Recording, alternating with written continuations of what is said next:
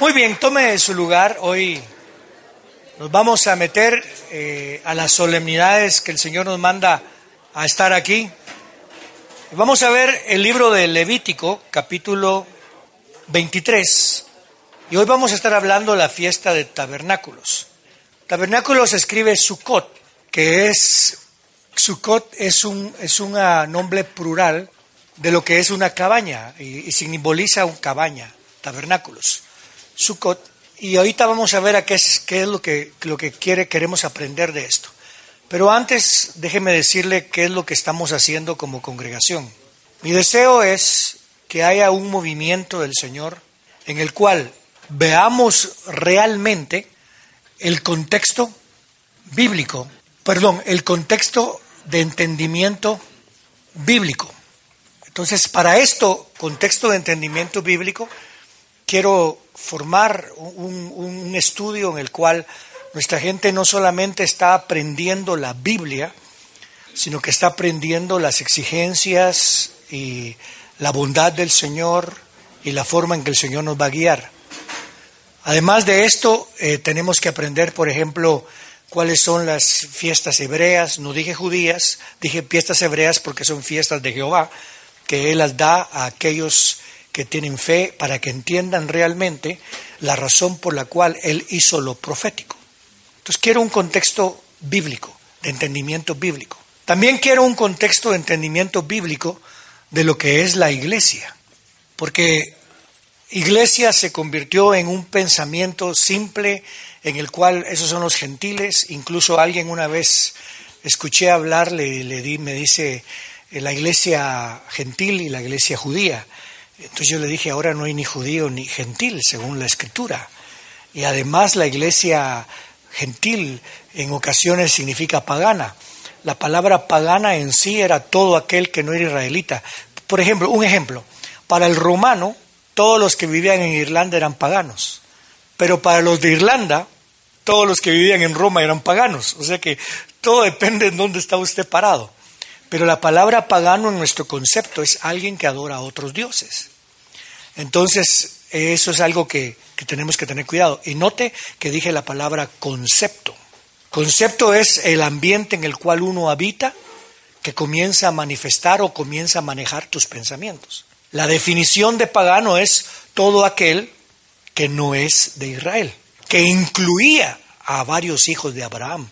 Abraham no solamente tuvo un hijo o dos hijos, Abraham tuvo ocho hijos. ¿Sí me explico en eso? Muy bien.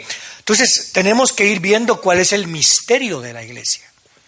Porque para muchos, incluso hoy en día, eh, el misterio de la iglesia no se ha manifestado como se le reveló a Pablo. No sabemos en sí cuál es el misterio de la iglesia y eh, alguna vez es una corporación, otras veces es una estructura, eh, otras veces es lo que suplanta a Israel, que no estoy de acuerdo con eso, otra, o sea que es un relajo. Quiero meterme a, a construir algo que el Señor realmente quiere que construyamos. Y estas dos cosas las vamos a desarrollar teniendo un contexto de entendimiento bíblico, iniciando con esto. ¿Por qué puse entendimiento bíblico? Porque hay un contexto bíblico, pero la palabra entendimiento significa como de revelación. Y quiero que entienda, si no hay revelación, hay desilusión. Donde no hay revelación, hay desilusión. Y cuando uno lee la escritura sin revelación, y la palabra revelación significa que uno se ubica en lo que Dios quiere de la voluntad para nosotros, para el pueblo, como cuerpo. Por ejemplo, algo que a mí me ha enfatizado el Señor es la palabra cuerpo. Pero déjeme decirle, si no hay revelación de lo que es cuerpo, en donde más desilusión usted va a encontrar es en la iglesia. Aló, hay muchos hijos que no entienden que el llamado es para la familia. Y por eso es que muchos hijos de cristianos terminan de una manera en la cual no quieren nada con Dios. Y muchos hijos de pastores terminan diciendo yo no quiero nada con Dios. Lo último que yo quiero es ser pastor. Porque donde no hay revelación hay desilusión. Fíjese bien, el judío, porque estamos hablando del tiempo del tiempo de, de Jesús, ahorita, el judío no recibía, mucho judío no recibía, o incluso hoy en día, muchos no reciben a Jesús, a Yeshua como el Hamashiach, el Mesías, o como a Jesús el, el, el Mesías. Y las razones por las que no lo hacen es porque decían, ellos tenían un contexto, contexto bíblico, pero no de entendimiento bíblico. Entonces su contexto bíblico era, el Mesías viene a instalar el reino en Israel. Ese era el contexto. Es verdad, por supuesto, es verdad. Usted va a la escritura y es lo que el Mesías hace. El Mesías no se supone que muriera. Dos cosas que cuando ellos, cuando ellos hablan dicen, ¿por qué no creen ustedes en Jesús? Primero porque no cumplió lo que se suponía que la Biblia dice que cumpla. Estoy hablando en el contexto nada más bíblico. Porque ellos habían entendido que en el contexto bíblico era instalar el reino y el reino no fue instalado, al contrario, después fue destruido. Y segundo, el Mesías murió. Porque recuérdense que en el contexto de entendimiento, perdón, en el contexto bíblico, los fariseos creían en la resurrección, predicaban a Moisés, predicaban los profetas, pero no tenían el entendimiento bíblico de saber que ellos hablaban de Jesús. Por eso él dice, ustedes se sientan en dónde? En la cátedra de Moisés y no predican el Evangelio. Fue curioso. Los saduceos no creían en la resurrección. Los esenios se alejaron de todo el mundo porque somos los santos ahora. Y se les olvidó que el Señor venía a rescatar las ovejas perdidas de Israel. Y lo único que usted tenía que darse cuenta es que usted también era una oveja perdida de la casa de Israel. O sea que los judíos debieron haber dicho, yo soy una oveja perdida de la casa de Israel. El sumo sacerdote debió haber dicho, yo soy una oveja perdida de la casa de Israel. Y entonces ahí el contexto hubiera sido, a ustedes los vengo a redimir. Lo otro que también, eh, por eso no, no reciben al Señor, es, estoy hablando de, no del mesiánico, es porque ellos no creen que Jesús es igual a Dios o que es Dios. Tercero, no creen en una segunda venida. Nada más miran una primera venida y no miran en, el libro, eh, por ejemplo, en el libro de Isaías, en el capítulo 9, ellos lo traducen diferente y en el 53 ellos interpretan de que, de que el, el, el siervo sufriente es Israel. Pero cuando vamos al movimiento mesiánico, y no estoy hablando de todos, porque yo tengo unos amigos mesiánicos, eh, tengo uno que, que, no es amigo mío, pero que es donde mi hijo Paul está teniendo sus reuniones, que es una sinagoga, que la sinagoga es para alcanzar al judío para la obra de Dios. Qué, qué lindo, ¿verdad? O sea que no es una sinagoga para convertir a creyentes, sino que es para atraer al judío a que reconozcan quién es Yeshua. Qué curioso. Y él se graduó de la Moody, que es un es un instituto bíblico bautista de mucha fama en Estados Unidos. Y el único problema que tiene con mi hijo es que él no habla en lenguas. bueno, pero note, por ejemplo, muchos eh, mesiánicos dicen, Jesús eh, no, no es igual a Dios, no, no, puede ser Dios. Y ese es un problema bastante fuerte. Porque sí creen en Jesús, pero no creen en eso. Entonces me puse a ver eh, algunos de los comentarios de ellos y este, este, hay, un, hay un hombre que se llama Louis Goldberg que hizo un, libro de teología muy interesante. El libro se llama, está en inglés, se llama eh, La Torá, el Mesías y Dios. Muy lindo. Pero me puse a leer en, en la Complete Jewish Bible, que es mi, mi, mi texto favorito, y comencé a comparar a otros donde cuando uno, y es curioso, que muchas veces, muchas veces uno traduce de acuerdo a lo que quiere traducir. Por ejemplo, el Nuevo Testamento fue escrito en hebreo, el Nuevo Testamento fue escrito en arameo, el Nuevo Testamento, eh, perdón hermano, las bases para decir esto son bases muy que no son firmes. Entonces me puse a leer aquí y decía, oiga lo que dice de parte de Dios de parte del Señor dice, en verso capítulo 1 de Juan, verso 18. Estoy, lo voy a leer en inglés primero y después lo vamos a poner en español. No one has ever seen God but the only and unique Son who is identical with God. Lo que quiere decir es, nadie ha visto a Dios. El único ha sido el unigénito del Hijo unigénito, quien es idéntico a Dios.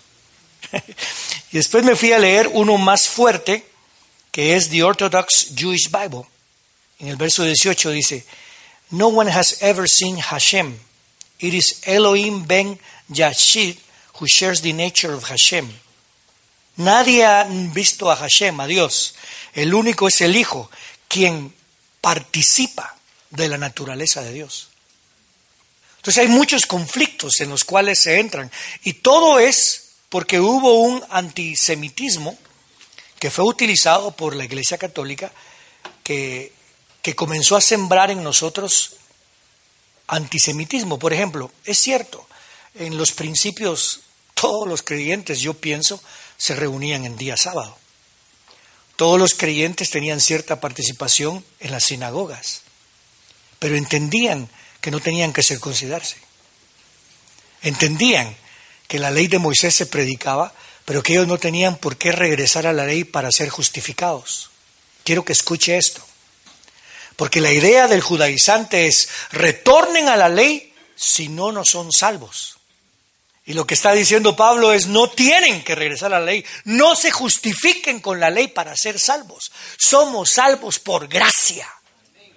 Eso no quiere decir que usted no va a respetar, eso no quiere decir que usted se va a dejar guiar por el Señor, pero el contexto de entendimiento es lo que habla Romanos y una de las razones por las cuales eh, hay, un grupo mesiánico que, que rechaza y dice el hereje, Pablo y sus epístolas herejes. Porque sienten que Pablo les está tirando muy fuerte y entonces se rehusan a, a recibir la palabra. Entonces, hay un contexto en el cual nosotros nos vamos a meter y es el contexto de entendimiento bíblico. ¿Ok? No es nada más una aplicación, sino que es un entendimiento bíblico el cual vamos a desarrollar. Entonces, vamos a hablar hoy del Sukkot. Vamos a hablar hoy del Sukkot, que es la fiesta de tabernáculos. Vamos al capítulo 23, como habíamos mencionado, pero en vez de leer nada más del 33 en adelante, usted lo puede leer. Pero yo quiero comenzar en el verso 39. Pero el día 15 del mes séptimo, cuando hayas almanezado los productos de la tierra, celebraréis la fiesta de Levíticos, celebraréis la fiesta de Jehová durante siete días. Habían tres veces en la que había que regresar a la fiesta. Perdón, regresar a Israel. Una era, quiero que note esto, Pentecostés o la fiesta de levaduras, ¿ok? Perdón, los panes sin levadura. Pero uno le llaman Pentecostés, Pascua es Peshat. Pero Pentecostés, que es la Peshat, otros le llaman los panes sin levadura a estas tres fiestas que pasaban aquí, porque son siete. Después estaba lo que se llama el el, el, el, Pentecostés, perdón, estoy equivocado. Primero es la Pascua, que es la Peshat. Pentecostés, que es el Shabbat.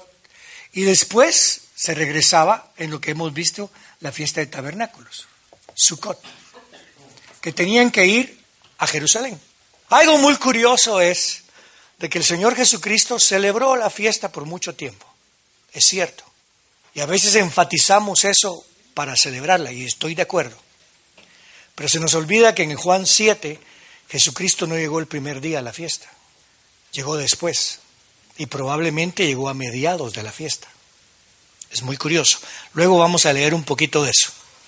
Pero en la fiesta de Sukkot, que es tabernáculos, pasaba algo. La escritura dice que se podía almacenar y que había que tenía que hacerse una fiesta sabática. Verso 40, el primer día tomaréis para vosotros frutos de árboles hermosos, ramas de palmera, ramas de árboles frondosos y de sauces de arroyos, y os regocijaréis delante de Jehová vuestro Dios durante siete días. Aquí hay varias prácticas que tenemos que tener. La primera práctica que enfatizaba la fiesta de Sukkot, era la práctica de gratitud. Porque Él les dice, para que ustedes aprendan que yo los saqué, que yo los sostuve, que yo los mantuve, que yo les he dado todo el fruto, vayan a recoger el fruto y se van a dar cuenta que tienen que ser agradecidos. Y aquí es donde entra un principio de entendimiento. Porque la Biblia en el Nuevo Testamento siempre está enfatizando la gratitud. Si usted se va a Deuteronomio 8, 47, 28, 47, apúntelo. Deuteronomio 28, 47. El Señor dice que los llevó al desierto 40 años para humillarlos, porque nunca fueron agradecidos. Todo lo tomaban por hecho y pensaban en vivir de alguien más que de Jehová. Y por eso dice que los humilló para que aprendieran que no solo de pan vive el hombre, sino de toda palabra que procede de la boca de Dios. Y aquí es donde viene un principio muy fuerte. ¿Qué tan agradecidos somos nosotros? ¿Agradecemos lo que tenemos? Esto es lo que me merezco. Hermano, estás perdiendo el entendimiento bíblico. ¿Qué agradecimiento tenemos nosotros en nuestra vida por nuestra familia, por nuestros hijos, por la palabra del Señor, por el hecho de podernos congregar libremente, por el hecho de tenernos el uno al otro. Es importantísimo recordar la práctica de gratitud. Sin gratitud no puede haber humildad y sin humildad no hay esperanza. Algo que yo le enseñaba a la congregación el domingo y también a ustedes creo que se lo mencioné. Nuestra oración no es la que mueve a Dios, nuestra humildad aprendí que no es lo que mueve a Dios, lo que mueve a Dios es su naturaleza. Porque Él es lento para la ira y grande misericordia. Le damos un aplauso fuerte al Señor. Lo otro que tenemos que tener es una actitud de gozo. Primero tenemos que practicar la gratitud. Practíquela. yo soy agradecido a usted. Practíquela. Nosotros por eso es que mantenemos siempre el adorar, el agradecer, el darle gracias. Gracias, gracias Señor. Pero no porque me gusta, qué bonito el tono, ¿verdad? que ni me sé la música, no me sé la letra, pero me gusta el tono. Como no me sé la letra. O me postro porque tengo la costumbre de hacerlo. Agradezcamos. Practique la gratitud. Dígale a su vecino, practica la gratitud. Jorge, ¿a quién le dijiste que practicara la gratitud? Va, volteese y dígale a alguien, practique la gratitud. Es que no hablamos, les digo que digan a alguien que practiquen la gratitud. La gratitud de estar hoy aquí. Estoy aquí porque si no me despiden. Voy a enojar al pastor. Por favor. Esa es una, no, no es una práctica de gratitud. También tienen que actitud de gozo. Además de practicar la gratitud, tenemos que tener una actitud de gozo.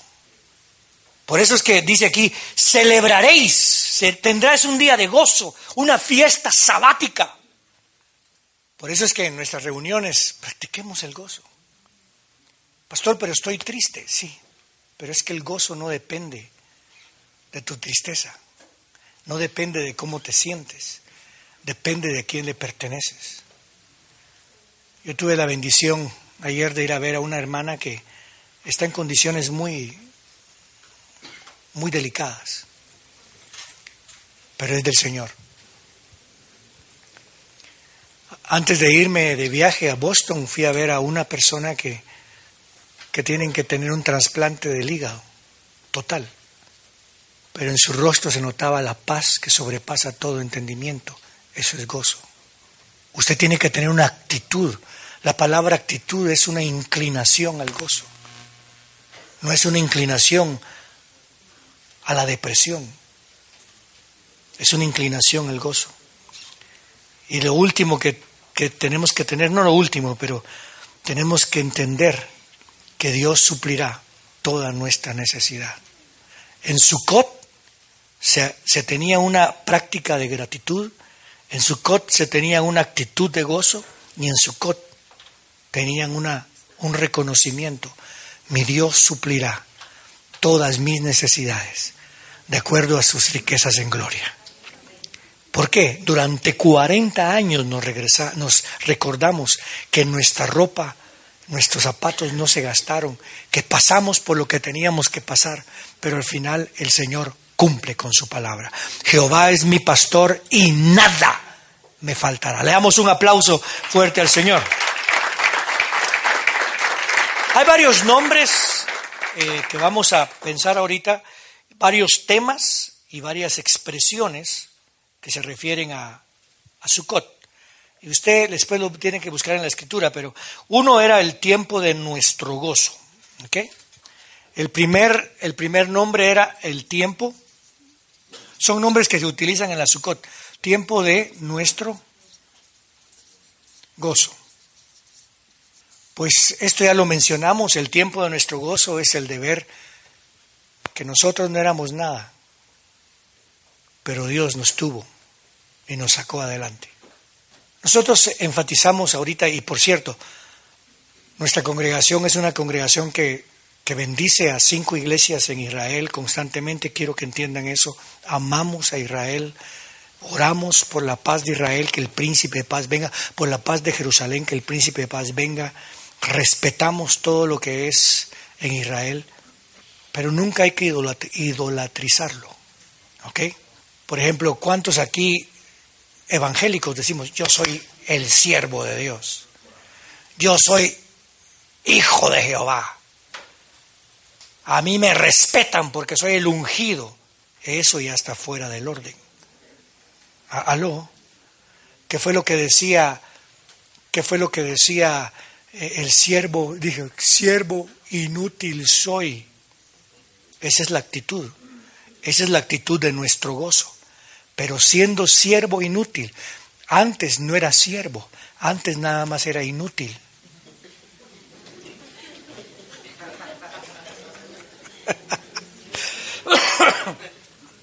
Quiero que piensen eso.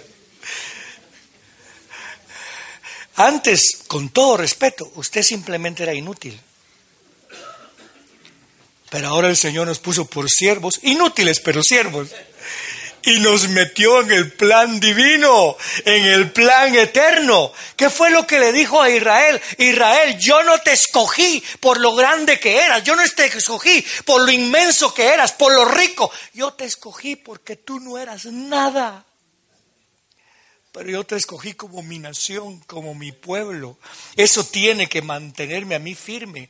Ayer platicábamos con un hermano, yo le decía, el hecho que yo sea olvídese de pastor del IM Central, eso es increíble para mí, pero el hecho que yo pueda ser pastor de ovejas. Antes cualquiera le quitaba la vida, ahora yo puedo dar la vida por alguien. Pero mire cómo perdemos el gozo. Ah, la verdad es que no aguanto a esa gente. Vaya que tenés a quien aguantar. Mire cómo el gozo, cómo el gozo cambia. Cuando usted entiende ¿Qué prefiere usted?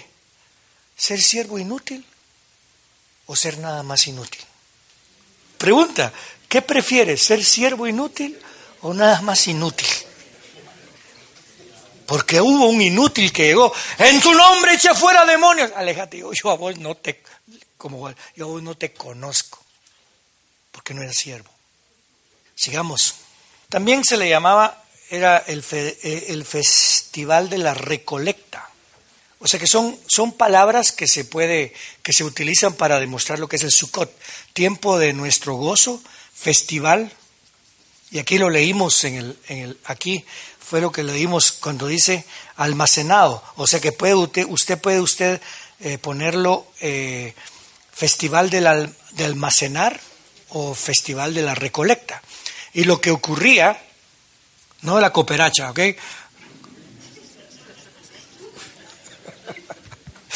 Solo los guatemaltecos entienden eso.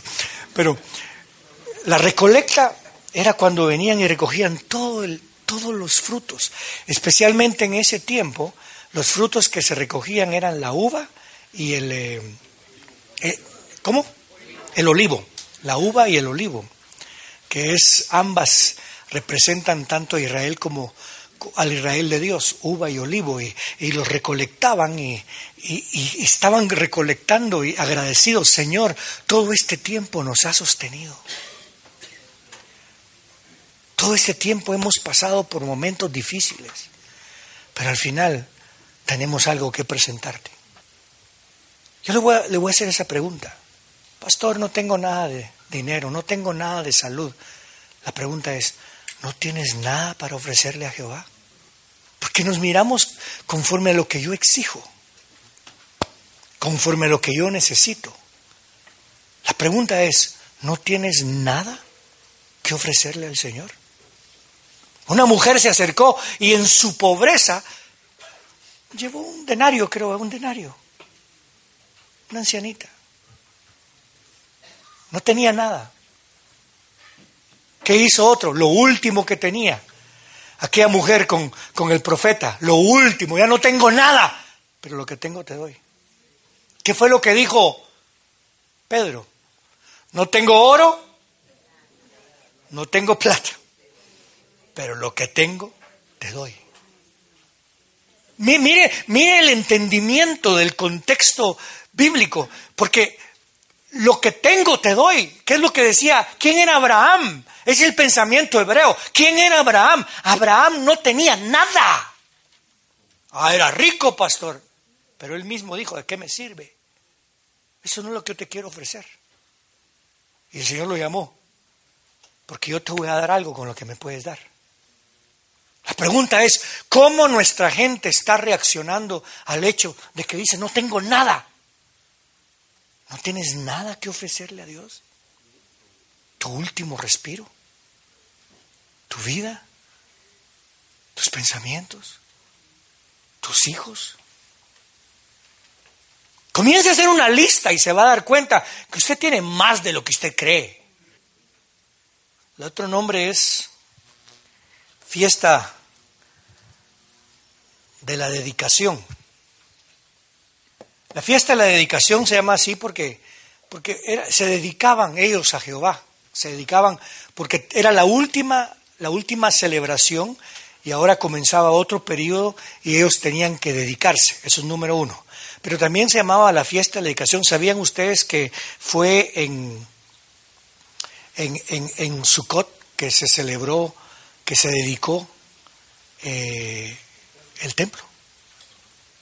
Usted lo puede ver en Primera de Reyes capítulo 8.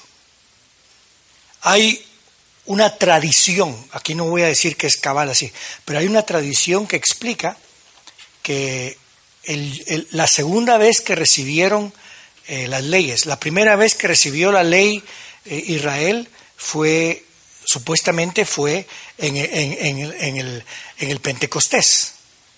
La segunda vez, después de que quebraron las leyes, que recibieron la ley, que fue arrepentimiento, fue en Yom Kippur.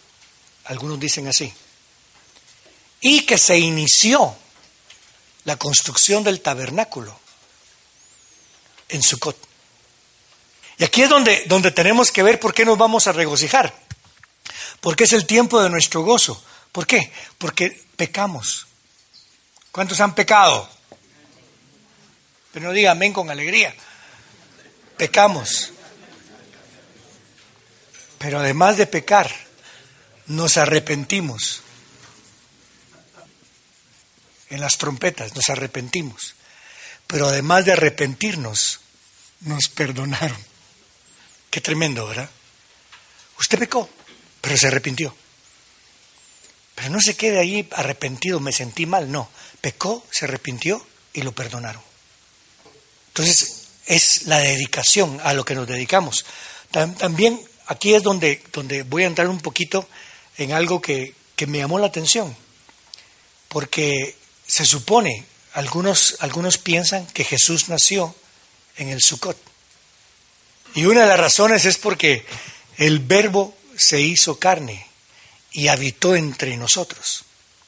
Pero además de eso, ¿Sabían ustedes que en el tiempo del Señor Jesucristo de, habían 24, ¿cómo se dice? No eran delegaciones, sino... No, no, no, no son órdenes, sino que eran, eran distritos, 24 distritos. ¿Ok? De estos distritos, eh, en la familia de, ¿cómo se llama?, de, de Zacarías, que él venía de la tribu del orden Jubal, Jabal, léamelo ahí en Mateo o en Lucas. ¿Cómo? Ah. ¿Cómo? Abías, que venía de la familia de Abías. Abías o Jabías era el número 8. Pero eh, todas las 24 se reunían en Pentecostés y en la Peshat también, que es la Pascua. Y también se reunían en el tiempo de, de la, de la, ¿cómo se llama? De la, de la Sukkot. Y probablemente él recibió antes de eso, o en el tiempo de Sukkot, recibió el llamamiento de que iba a tener un hijo. Curiosamente, estaba yo leyendo, que cada vez que entraba alguien tenía que hacer 13 oraciones. Todos los días, durante ocho días. En vez de siete eran ocho, porque ocho era el principio de todas las cosas. Y comenzaba a decir las mismas oraciones. Y una de las peticiones era que venga Elías. Qué curioso, ¿verdad? Que venga Elías, que venga Elías. Y durante el tiempo del Señor Jesucristo, o antes del tiempo del Señor Jesucristo, dicen que durante el Cedar, se llama Cedar, de la Pascua, dice que había una orden, y esto ya es fuera de lo que es el contexto, el contexto bíblico, pero sí el contexto de entendimiento. Se tenía que parar alguien a la puerta para ver si venía Elías. Qué curioso. Y supuestamente, y aquí estoy usando la palabra supuestamente, perdóneme, Juan el Bautista nació en, el día, de, en el día de, la Pascua.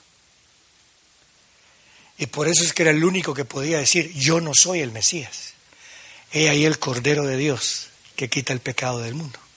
Y cuando dicen que se hacen las, las sumas de los nueve meses, porque a los seis meses llegó a ver, eh, a ver María a, Elizabeth y después nació el Señor Jesucristo, eh, la idea es de que nació en el día de Sukkot.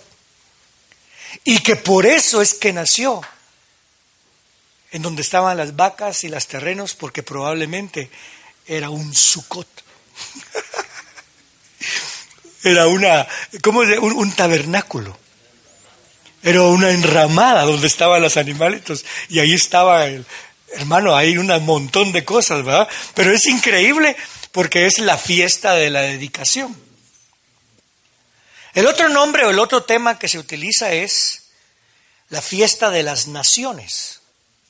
Y aquí me va a ayudar usted, porque en Ezequiel creo que está, o en Zacarías, creo que es, no, en Zacarías aparece que las naciones enemigas van a llegar a celebrar esta fiesta durante el milenio y las naciones amigas, las amigas y las enemigas, si no llegan, les va a llevar una, una, les va a llegar a secarles todo el Señor. Creo que está en Zacarías. ¿Me ayuda a buscarlo usted? Dígame dónde me lo busca Zacarías.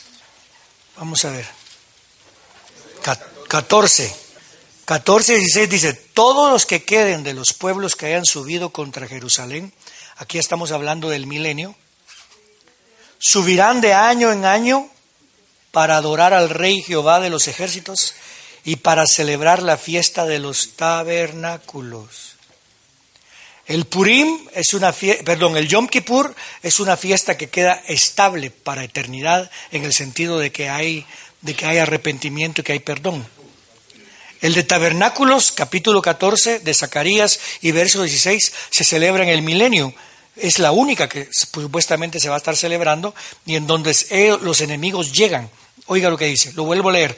Todos los que queden de los pueblos que hayan subido contra Jerusalén subirán de año a año para adorar al Rey Jehová de los ejércitos y para celebrar la fiesta de los tabernáculos. Acontecerá que sobre aquellas familias de la tierra que no suban a Jerusalén para adorar al Rey Jehová de los ejércitos, no vendrá la lluvia. Está viendo que el contexto es mucho más fuerte, pero también está viendo que nuestro sentimiento es mucho más bajo y que tenemos que engrandecerlo. Entonces, por eso se le llama la fiesta de las naciones. Y la última es el Festival de las Luces. Y aquí es donde entramos al hecho de, Israel. Hace, hace, no hace mucho alguien me mencionó y me preguntó y me dijo, Israel es la luz del mundo. Pero lo decíamos, lo decimos a veces desde un punto de vista de engrandecerlo. Es la luz del mundo en este sentido, porque Israel alumbra de que no respondió al llamamiento de Jehová como debió haber llamado, y sin embargo, Dios continúa teniendo misericordia de ellos. A pesar de que no se rompió, a pesar de que no se invalidó tampoco, quiero usar la palabra correcta, a pesar de que no se llenó los requisitos del pacto, Dios no deja de ser fiel con Israel.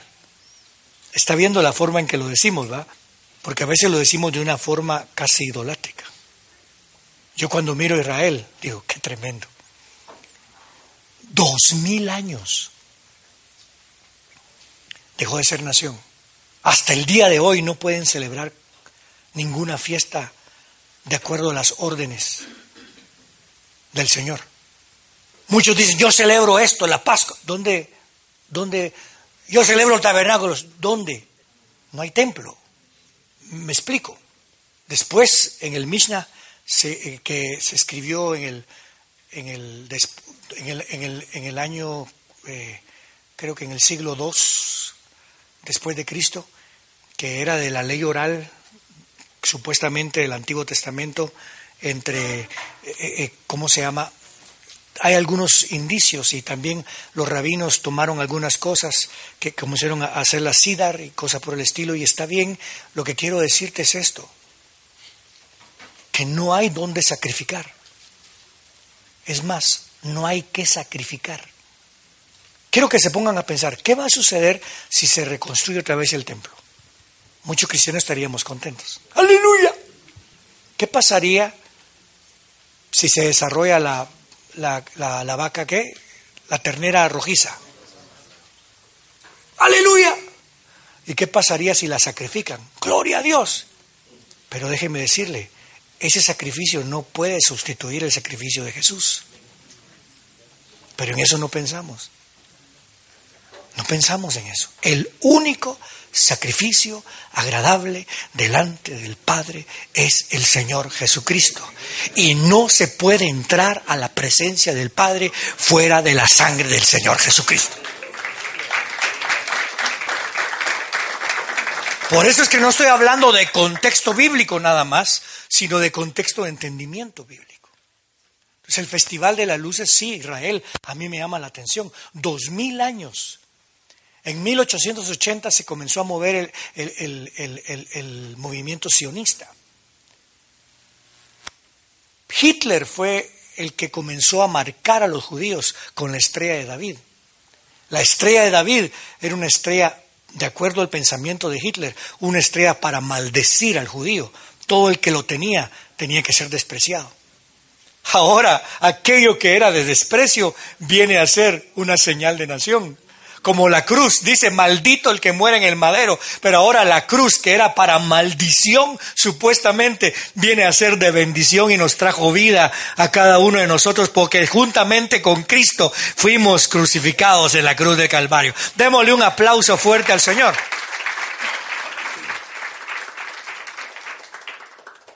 Pero se llama el Festival de las Luces también, porque Jesús es la luz. ¿Quién dijo yo soy la luz del mundo, el Señor Jesucristo. Quiero que vayamos ahora al Evangelio de Juan, capítulo 7. Y curiosamente, con todo respeto lo digo y por favor quiero que me entiendan mi corazón. Oiga la forma en que Jesús actuaba en Jerusalén. Verso 1. Después de esto, andaba Jesús por Galilea. No quería andar por Judea Wow. Porque los judíos le buscaban para matarlo. Los que tenían la revelación. o el contexto bíblico. Estaba próxima a la fiesta de los tabernáculos de los judíos. Por tanto le dijeron a sus hermanos, le dijeron sus hermanos, sal de aquí y vete a Judea, para que también tus discípulos vean las obras que haces. Probablemente eran discípulos que habían dejado de ser discípulos. Probablemente eran personas que se habían alejado del Señor, ya ayudaban de Él, habían visto milagros, pero habían oído también su palabra. ¿Se acuerda usted que muchos de los que creían lo dejaron? Habían entrado en, como no, a falta de revelación, entre la desilusión. ¿Escuchó eso? ¿Cuántos desilusionados hay en nuestras congregaciones? Y fíjese bien, nosotros teníamos gente que que cayó en pecado y simplemente se cambia de iglesia o cae en pecado y se cambia, se cambia de creencia, porque su propia vida los desilusiona porque nunca cambiaron.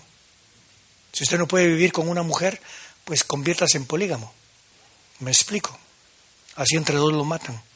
Sal de aquí y vete a Judea para que también tus discípulos vean las obras que haces. Porque nadie que procura darse a conocer hace algo en lo oculto puesto que haces estas cosas, manifiéstate al mundo. Pues ni aun sus hermanos creían en él. La palabra hermanos aquí se puede aplicar de acuerdo, alguna gente lo aplica a sus discípulos, la gente que lo seguía. Eh, yo me inclino a la otra interpretación que la palabra hermanos se refiere a hijos que tuvo María. Entonces Jesús les dijo, mi tiempo no ha llegado todavía. Está en relación al tiempo de tabernáculos. Está hablando de manifestación en el reino, porque Jesús viene por nosotros, pero su manifestación es en el milenio. Mi tiempo no ha llegado de manifestarme, pero vuestro tiempo siempre está a la mano. Ustedes siempre se creen los dueños de todo. El mundo no puede aborreceros a vosotros, pero a mí me aborrece, porque yo doy testimonio de él, que sus obras son malas. Subid vosotros a la fiesta, yo no subo todavía, algunas versiones aumentan todavía, otros no incluyen el todavía. Pero él dice, yo no subo. Pero es una fiesta judía, que se celebraba por siete días, que tenía un día extra de la... Pero Jesús no subió en el primer día, cuando se suponía que subiera. Yo no subo esta fiesta, porque mi tiempo aún no se ha cumplido quiero que entiendan que no era el celebrarla, sino que era la manifestación de quién era Él. Habiendo dicho esto, Él se quedó en Galilea. Pero cuando sus hermanos habían subido a la fiesta, entonces Él también subió. No abiertamente, sino en secreto. Qué lindo que cada uno de nosotros ya sabe quién es el Mesías. ¿Cuántos ya saben quién es el Mesías? Los judíos le buscaban en la fiesta, pero no lo encontraban y decían, ¿dónde está aquel Wow. Había una gran murmuración acerca de él entre las multitudes. Unos decían es bueno, pero otros decían no, sino que engaña a la gente. Quiero que entienda que aún en el milenio van a haber problemas de gente que no quiere celebrar. Hay gente que no va, imagínense, no, no, no va a haber muerte, no va a haber nada de eso de lo que se supone el león se va a acostar con la oveja y cosas por el estilo, pero al final el diablo va a venir y va a engañar un montón y se van a rebelar. Sin embargo, nadie hablaba abiertamente de él por miedo de los judíos. Cuando ya había pasado la mitad de la fiesta, algunos creen que fue hasta aquí que subió el Señor. Cuando ya había pasado la mitad de la fiesta, Probablemente subió antes, pero no en el primer día. Subió Jesús al templo y enseñaba. Él es la luz. Es la fiesta de tabernáculos. Se está dejando ver en el templo. Es la fiesta de la dedicación. Miren, yo soy aquel que es el templo. Yo soy en donde mora el Espíritu Santo. Y ahora Él está formando el templo de Dios en nosotros. Suban. Cuando dice, entonces los judíos se asombraban. ¿Cómo sabe este de letras sin haber estudiado? ¿Está viendo la diferencia entre contexto bíblico y contexto de entendimiento bíblico? Esas son frases mías, por eso, pero contexto bíblico, lo sabemos todo, pero no sabemos, hermano, sinceramente, tenemos problemas en el, en el conocimiento de la Biblia. Yo quiero que tengamos un contexto de entendimiento y es lo que quiero desarrollar en los jóvenes. Quiero desarrollar la alegría, quiero el gozo, quiero desarrollar el hecho de estar agradecidos del Señor. Aleluya. Que brillemos. Por tanto Jesús le respondió, mi doctrina no es mía, sino de aquel que me envió. Él es la luz. Si alguien quiere hacer su voluntad, conocerá si mi doctrina proviene de Dios o si yo hablo por mi propia cuenta. Si alguien quiere hacer su voluntad del que me envió, conocerá si mi doctrina proviene de Dios o si yo hablo por mi propia cuenta. El que habla de sí mismo busca su propia gloria. Pero el que busca la gloria del que me le envió, ese es el verdadero, y en él no hay injusticia. ¿No os dio Moisés la ley? ¿Cuándo dijo esto? En la fiesta de tabernáculos. ¿No les dio Moisés la ley y ninguno de vosotros la cumple? ¿Cómo que no la cumplimos? Y no la estamos celebrando. No entienden. ¿Por qué buscáis matarme? Entonces la multitud respondió, wow, a la luz. Demonio tienes. ¿Quién busca matarme? Jesús respondió y le dijo, una sola obra hice y todos asombráis. Por esto Moisés os dio la circuncisión, no porque sea de Moisés, sino de los padres. Y en sábado circuncidáis al hombre. Si el hombre recibe la circuncisión en sábado, a fin de que la ley de Moisés no sea quebrantada, os enojáis conmigo porque en sábado sané a un hombre por completo. No juzguéis según las apariencias, por lo que cumples, sino juzga con justo juicio. Pero noten el último día. El último día es verso 37. Jesús en el último día, en el último y gran día de la fiesta, o sea, este es un día añadido, que es el octavo día. Es añadido, pero está, está, está ya estipulado, que es un sabbat. Dice, en el último y gran día de la fiesta Jesús se puso de pie y alzó la voz diciendo, porque aquí los que recibieron el material que les di, había una oferta en la cual iban a, a, donde estaba la siloa y ahí traían agua para derramarlo. Entonces viene el Señor y dice, si alguno tiene sed, venga a mí. El que cree en mí, como dice la escritura, ríos de agua viva correrán de su interior. Qué curioso, porque estamos hablando del contexto, del, del contexto de entendimiento bíblico. Sin agua no hay fruto. ¿Y sabe lo que haría, lo, lo, que, lo que representaba muchas de las personas que tenían siembras? Lo que hacían era que en la fiesta de tabernáculos ellos confiaban en que las lluvias primeras iban a venir, porque tenían que sembrar. Si tú quieres dar fruto en tu familia, tienes que rendirte a Jesús. Yo quiero tener un corazón de agradecimiento, practicar la gratitud. Quiero tener una actitud de gozo. Y quiero que y creo que Dios suplirá toda nuestra necesidad. He tenido he tenido mucho mucho conflicto eh, eh, las últimas semanas, pero extremadamente bastante fuerte. He mantenido mi gozo. Bravo pero gozoso para la gloria y Perdón, he practicado la gratitud, yo estoy agradecido. Pero mi gozo no es que se haya devaluado, porque el valor sigue siendo el mismo, el del gozo. Pero cuando uno no busca algo que tiene que buscar, para usted ya perdió el valor. Y como he estado bajo mucho conflicto, bastante conflicto, extremadamente fuertes conflictos, a veces cuando uno está lastimado, se olvida de evaluar bien qué es lo que realmente vale. Y suplirá toda necesidad. Mire, tenemos una inversión horrible que hacer. Una cantidad de dinero que tenemos que llevar a cabo, de gastar por niños pobres, por, por montón de cosas que tenemos que hacer en la iglesia. Tenemos que comenzar nuestras casas, hogares y cosas por el estilo. Pero hasta aquí el Señor nos ha traído. Fui a una reunión donde un hermano eh, no, no, no, no quiero juzgar para condenar, pero quiero juzgar para mantenerme firme.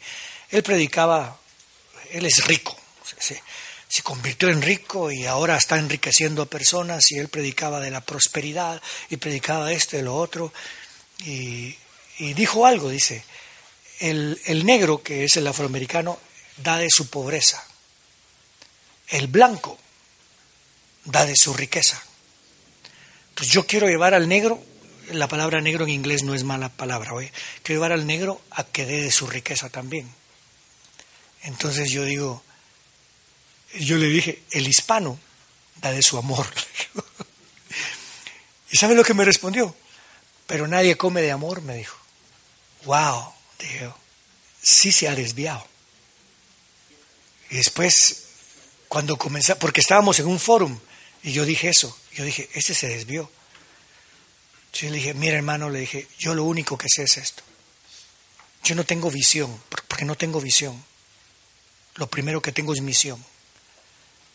Y cuando el Señor me dice que haga algo, lo tengo que hacer. Aunque no lo vea. Ya tengo, desde los 22 años comenzamos la iglesia en Chicago.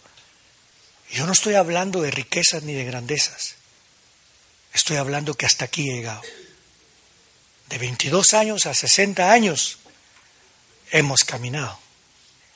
Y me ha tocado darle a la mayoría. Pero no lo hago sino porque Jehová es mi proveedor. Pero he pasado por hambre.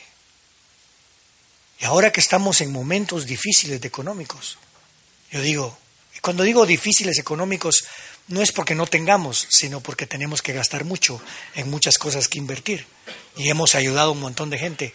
Le digo yo, le digo yo, mi actitud tiene que continuar siendo, Jehová nos va a proveer con su presencia, nos va a proveer con personas que trabajemos, mire, Dios va a hacer la obra. ¿Cuántos lo creen? Y muchos de ustedes lo, han, lo están pidiendo. Sukkot.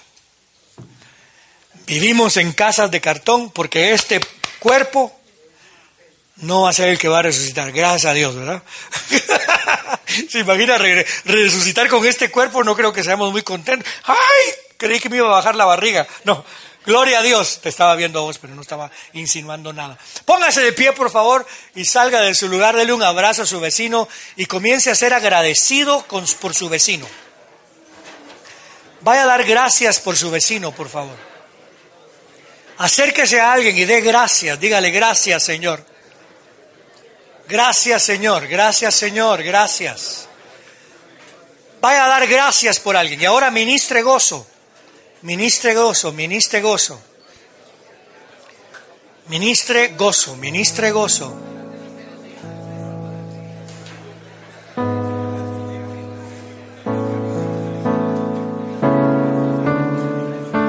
Ministre gozo. Y ahora quiero que ore por su vecino y dígale, mi Dios suplirá toda tu necesidad conforme a sus riquezas en gloria. Ore por su vecino, mi Dios suplirá toda vuestra necesidad conforme a sus riquezas en gloria. Aquí estoy.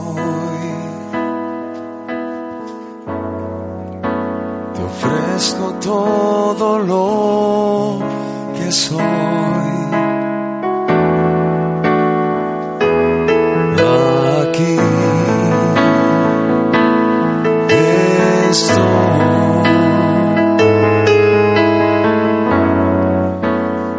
sacrificio quiero ser. Toma mi ser.